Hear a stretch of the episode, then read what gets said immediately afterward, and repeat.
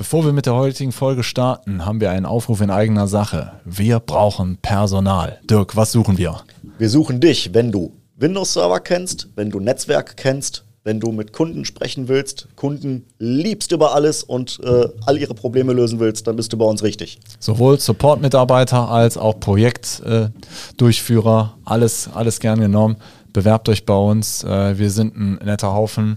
Schreibt am besten eine E-Mail an karriere.hthgruppe.de. HTH-Gruppe als ein Wort. karriere.hthgruppe.de.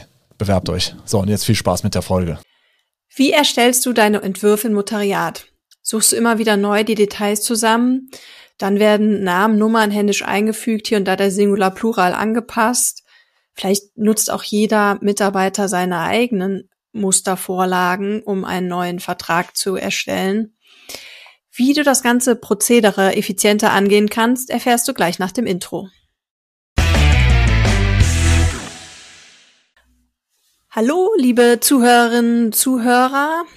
Herzlich willkommen zu einem Notar-Spezial wieder hier mit mir, Anne Römer und meiner Schwester Christine Esser. Hallo. Ähm, genau, heute soll es um Entwurfserstellung im Notariat gehen. Wir erleben das immer wieder in der Praxis. Da gibt es ganz verschiedene Herangehen, Herangehensweisen, wie das in Notariaten zumindest aktuell gehandhabt wird. Wenn wir so in einem Notariat neu anfangen, um Trinotar dort äh, besser einzurichten, steht oft erstmal die Briefe im Vordergrund, wenn noch nichts vorhanden ist. Dazu kannst du gern nochmal in Episode Nummer 51 reinhören. Da hatten wir das Thema Briefabwicklung im Notariat näher beleuchtet. Heute soll es aber eben um Entwürfe gehen. Das wäre dann eben der weitere Schritt, wenn die Briefe für die Abwicklung alle stehen, dann geht es meistens daran, wie können wir jetzt Muster und Entwürfe verbessern. Und ähm, genau, da wollen wir euch die verschiedenen Schritte, die wir in Trinotar nehmen, aufzeigen. Christine, der erste Schritt, was liegt da meist an im Notariat? Ja, da fangen wir auch einfach vorne bei dem Entwurf äh, in der Regel an. Das ist der Urkundseingang, der auf der ersten Seite erscheint, also die beteiligten Daten, der Notar E-Baustein genannt wird. Ähm, da gibt es sehr viele verschiedene Möglichkeiten, den einzustellen und jeder hat auch unterschiedliche Vorstellungen, wie der aussehen soll. Zum Beispiel soll der Nachname jetzt fett sein oder gesperrt, ähm, möchten verschiedene persönliche Angaben gemacht werden. Manche möchten immer den Geburtsort oder den Güter- und Familienstand, manche wieder nur aber bei bestimmten Fällen wie dem Erbvertrag. Ähm, oder gehört dazu der äh, Zusatz, die Beteiligten wiesen sich aus durch. Auch da gibt es unterschiedliche Formulierungswünsche. Ausgewiesen durch, wiesen sich aus durch. Also da haben wir eben spezielle Wünsche von den Notaren und ähm, die können wir eben in dem E-Baustein individuell anpassen und auch eben von Referat zu Referat, also Erbvertrag, Kaufvertrag, Vollmacht und so weiter, unterschiedlich.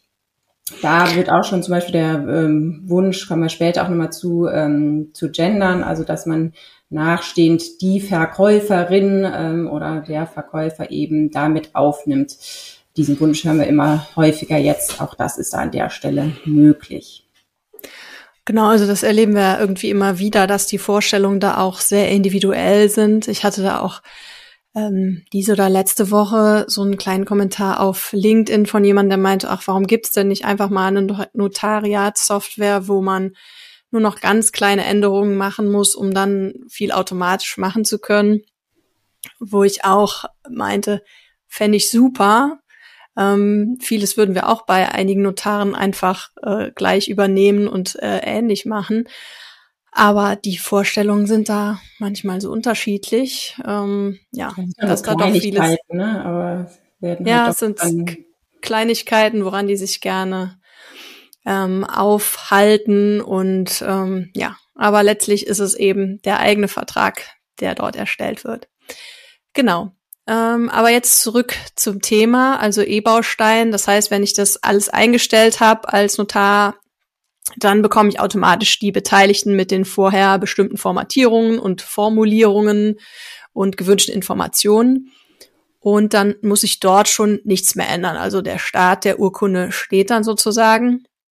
Voraussetzung dabei äh, möchte ich hier auch nochmal erwähnen, das ist immer, dass auch die ähm, Klientenakten und Vorgangsakten gewissenhaft angelegt werden. Das ist so vorgelagert zum Prozess der Entwurfserstellung.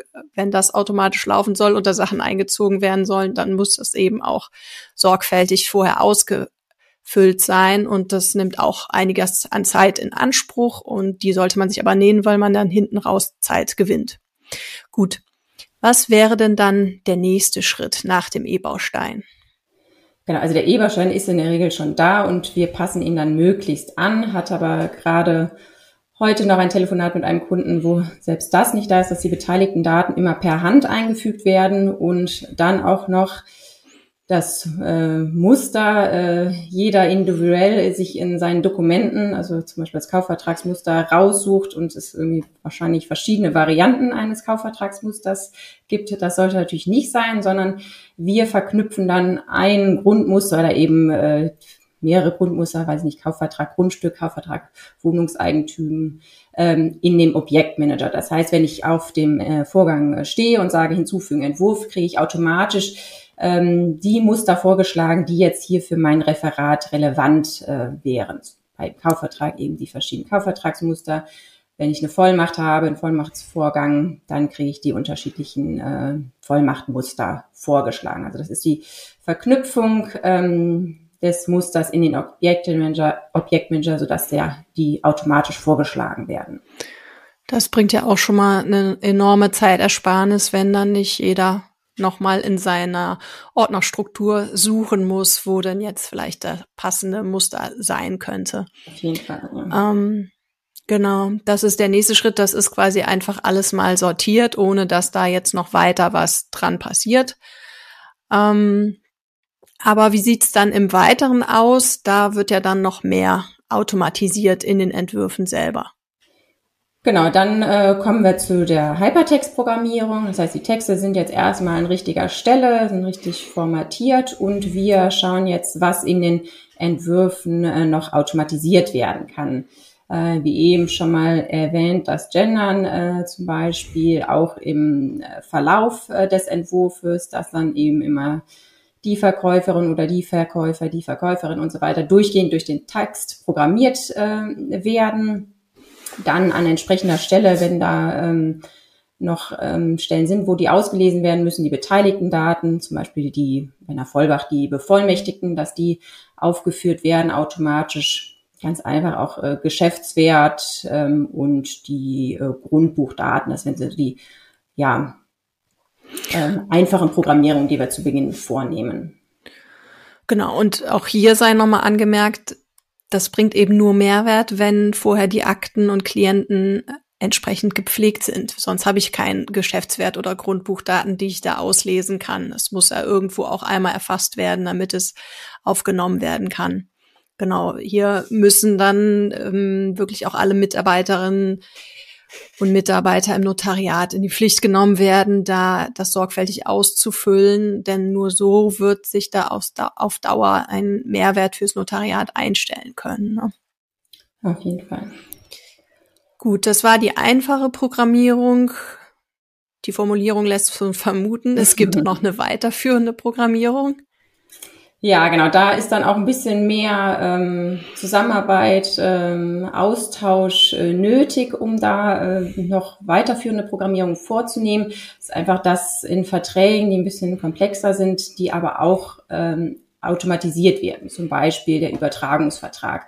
Da könnte man ähm, Abfragefelder einbauen bei Anlage des Vorgangs, dass man, wenn man jetzt ähm, den Übertragungsvertrag anlegt, zum Beispiel so ähm, Abfragefelder einbaut, mit, äh, die man anhaken kann. Also Sie sagen Kästchen, äh, wird eine Darlehensübernahme vereinbart, Gleichstellungsgeld, Leibrente, Pflegeverpflichtung und so weiter. Führe ich alles auf und das, was ich dann anklicke, wird dann automatisch mit in den entsprechenden Textbausteinen in den Entwurf ähm, geladen. Also so eine Art, die, die den äh, Entwurf weiter zu automatisieren, dass eben ein Feld bei Anlage des Vorgangs, das ausgefüllt wird.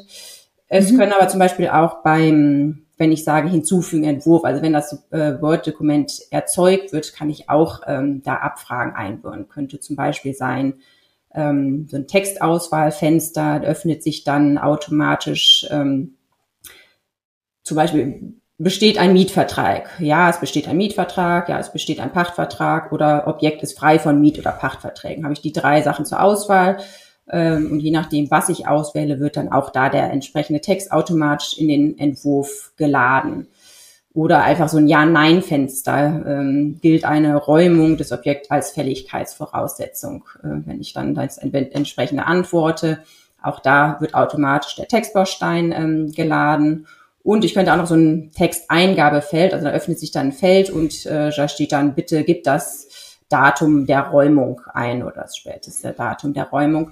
Und ja, das sind so Varianten an Feldern, die man einbauen kann bei ähm, dem Entwurf und ähm, ja, erleichtert dann am Ende auch eben Entwurferstellung, da ich schon viele Sachen vorab äh, ausgefüllt habe, abgefragt wurde und ich jetzt dann nicht mehr noch groß Passagen mir rauslöschen muss oder wieder händisch einfügen muss, sondern ja, eine möglichste Automatisierung der Entwurfserstellung ist damit dann ähm, ja, sichergestellt. Was ist so das Maximum, was man damit rausholen kann? Hast du da ein Beispiel? Gibt es was, was man total automatisieren kann? Ja, also wenn man sich viel auch mit äh, den ähm, komplexeren äh, Verträgen auseinandersetzt, ist auch das möglich, aber ganz einfach so ein, eine Erbauslagen oder so zum Beispiel, die jetzt nicht so äh, kompliziert ist da, die könnte dann auf Knopfdruck eigentlich fertig sein. Da könnte man alle Daten eigentlich reinspielen, ohne dass dann mhm. noch nachher was gemacht werden muss. Okay. Super.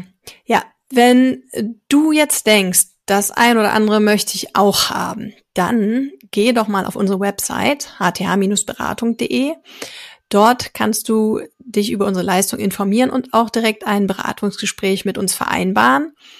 Und wenn du das tust, dann wird Christine sich Zeit nehmen und dann in einem ersten Termin mal schauen, was in deinem Notariat derzeit genutzt wird und was man da in der Zukunft vielleicht verbessern kann. Ja. Genau. genau. Insofern freuen wir uns, von dir zu hören und bis dann. Tschüss. Tschüss.